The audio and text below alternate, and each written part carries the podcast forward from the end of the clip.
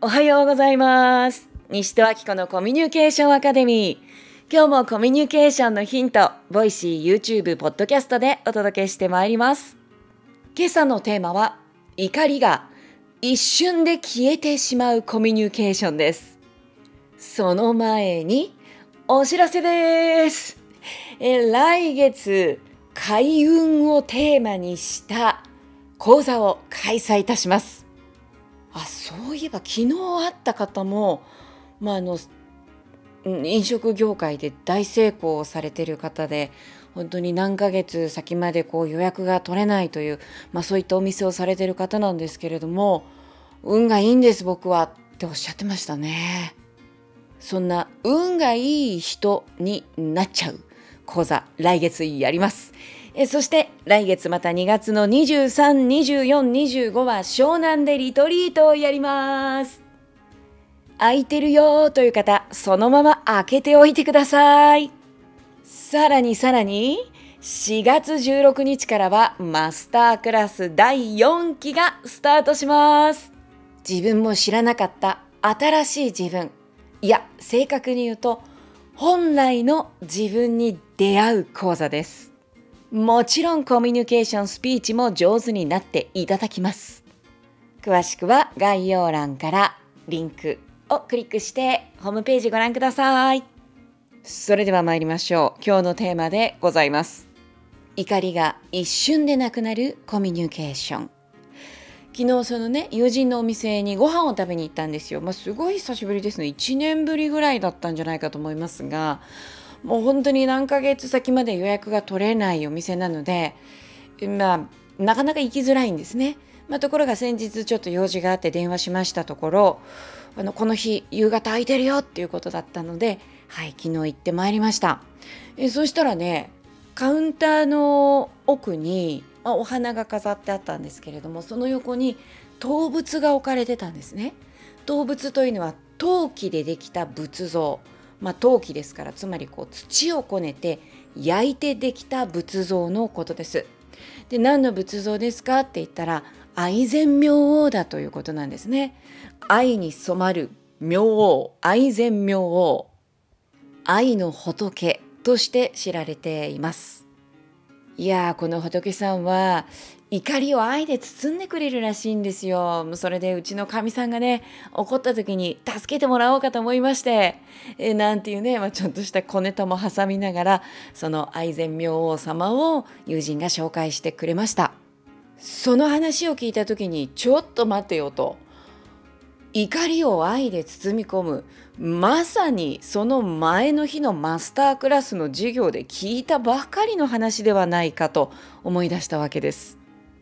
ある受講生さんが旦那さんと4人のお子さんと6人で夕飯を食べていた時のこと。わいわいガヤガヤこの日こんなことがあったんだというねお互いに出来事を語り合うすごく楽しい時間なのだけれども、えー、次男の9歳の男の子の食べる態度が悪かったのか何か言ったことが気に入らなかったのかわからないそうなんですが旦那さんがね「なんやその態度」と「聞いてんのか」「ちゃんと返事せえ」って怒り出したそうです。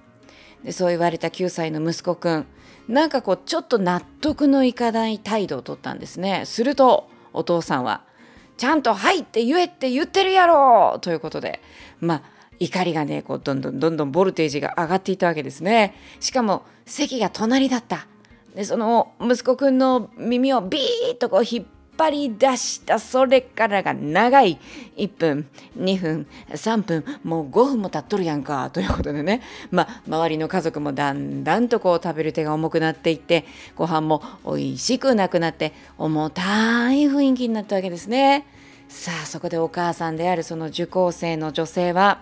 旦那さんに一言「もういいやん」はいそしたら今度は怒りの矛先が奥様に変わりました。だいたいお前が甘いねん。甘いから子供にも舐められてんねん。こいつこんなんでいいん？だいたいコミュニケーション習ってんやろ。全然役に立ってへんやないか。ということで奥様が今度は責められたんですね。でもなんか私の子育てが悪いって言われたみたいだしこうやって学んでんのに何も変わってへん私が悪いって言われたみたいでなんかもう悲しいけどそれよりもムクムクムクムク怒りが湧いてくるでもそれ旦那さんにぶつけてしまったらもう経験上これは倍になって帰ってくるなってわかるからもう何も言わずにさっさとご飯食べてさっさと片付けをして寝る準備をしたそうです。そうして眠りにつこうと息子さんとお布団に入った時9歳の息子くんが言うそうです「ママ今日は僕のせいでお父ちゃんに怒られてしまってごめんね」泣きながら話してくれたそうです。彼女は正直その次男くんのことを、まあ、ちょっと難しい子やなわがままやしな扱いにくい子やなって思ってたそうです。でもはあこんな優しい心もあるんやと思ったら切なくてちょっとかわいそうになって胸が苦しくなって「ごめんね大好きだよ」って。そう思ったらあれ？もう旦那への怒りなんてどっかに行ってしまってあったかい気持ちになりました。という体験をシェアしてくれたんですね。まさに愛善妙王子供は天使ですねいや自分もなんかこう怒りに飲み込まれそうになった時あるいはその場でね怒りが勃発した時に愛でその場を包めるようなそんな人になりたいなって